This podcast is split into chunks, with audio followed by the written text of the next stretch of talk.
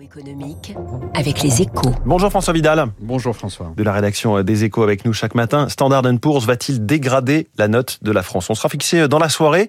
Mais vous estimez François que quel que soit le verdict, le crédit de la France est déjà entamé? Bah, écoutez, si, si, on regarde les chiffres, hein, la cause est, est entendue. Hein. La, la, France, c'est un budget en déficit continu depuis 1975, euh, euh, moins 5% attendu encore cette année.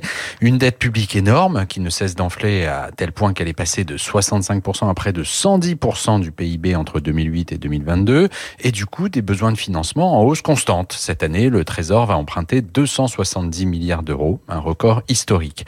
En clair, nous vivons au-dessus de nos moyens et aucune action d'envergure n'est engagée pour inverser franchement la tendance.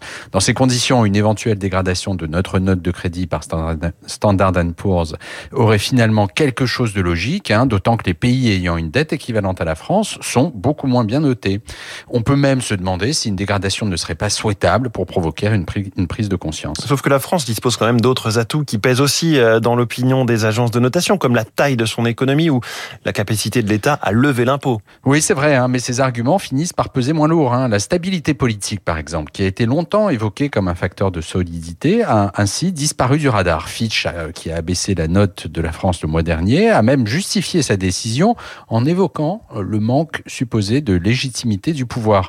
En fait, François, notre pays est en train de descendre marche après marche l'escalier qui mène à la perte de confiance de ses créanciers. Et si notre note de crédit devait être dégradée aujourd'hui, nous serions à peu près au milieu de la descente, ce qui signifie qu'à court terme, la France ne paiera pas beaucoup plus cher pour car sa qualité de crédit sera encore jugée suffisante.